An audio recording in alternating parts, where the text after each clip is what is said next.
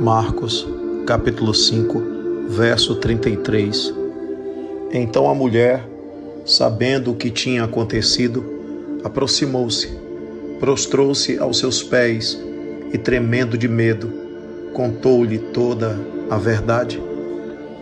Só é possível conviver com Jesus dentro da verdade, falando a verdade, sentindo a verdade, vivendo a verdade.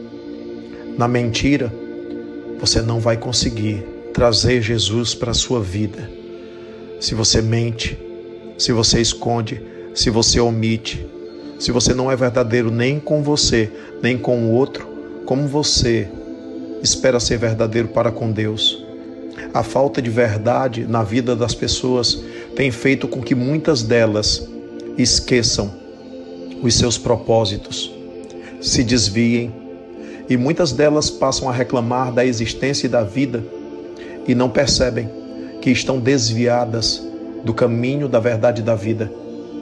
Estão desviadas ou estão tentando enganar a Deus. Mas ninguém engana a Deus.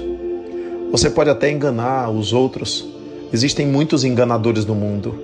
Existem muitas máscaras e mascarados no mundo, mas eles eles estão sendo vistos pelo olhar que tudo acompanha, que tudo vê, que tudo atravessa, que tudo permeia e que está em toda parte. Ela sabia disso. Ela sabia, mas ela foi sincera.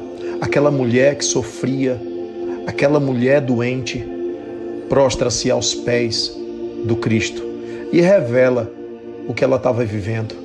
Ela revela o seu sofrimento, a sua história, a sua dor. Muitas vezes você se sente sozinho e fica dependendo de alguém. Muitas vezes você precisa só entrar no quarto, fechar a porta e simplesmente se debruçar sobre Jesus e confessar aquilo que você vive, aquilo que você sofre, aquilo que você passa na vida.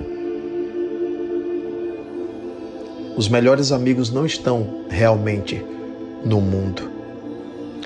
Jesus disse: Meu reino não é deste mundo. Jesus é o nosso melhor amigo, o amigo de todas as horas.